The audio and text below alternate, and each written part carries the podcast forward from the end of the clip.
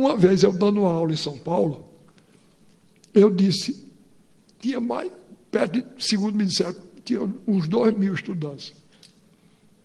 Eu dando aula lá, aí eu falei na importância.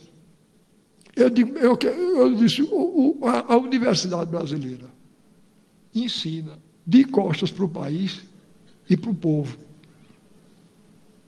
Aí eu disse, eu vou provar. Eu estou dizendo isso e vou provar. Aí eu disse, olha aqui, o maior filósofo, eu dizendo lá para, os estudantes, né? o maior filósofo alemão do século XVIII era Kant, Immanuel Kant. Quem já ouviu falar dele? Eu perguntei lá, né? quem já ouviu falar? Eu disse, não precisa ter lido o livro dele, não. Eu quero saber quem já ouviu falar. Praticamente os dois mil levantaram a mão. Eu digo, agora, o maior filósofo de língua portuguesa do século XVIII, o século de Kant, era Matias Aires. Quem foi que já ouviu falar nele aqui, na universidade? Somente um estudante levantou a mão.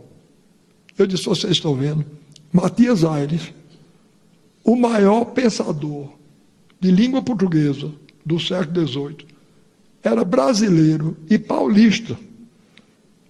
E vocês todos já ouviram falar em Kant aqui.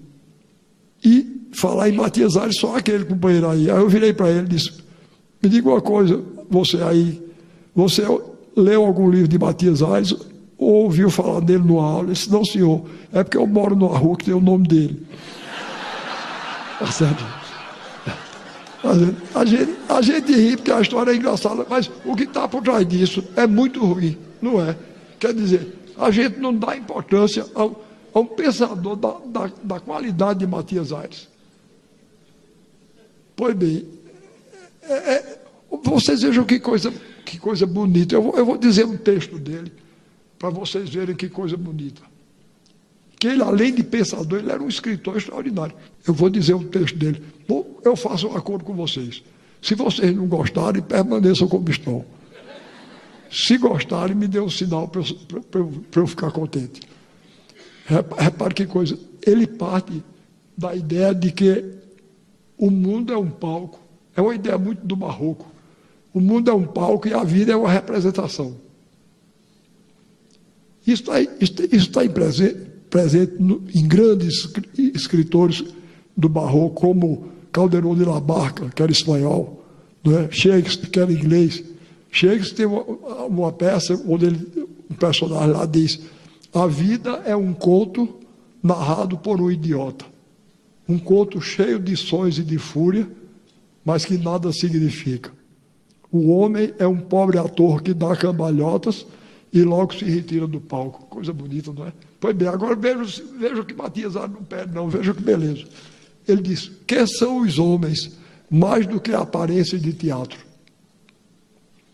A vaidade e a fortuna governam a farsa desta vida. Ninguém escolhe o seu papel. Cada um recebe o que lhe dão. Aquele que sai sem fausto nem cortejo, e que logo no rosto indica que é sujeito à dor, à aflição, à miséria, esse é o que representa o papel de homem.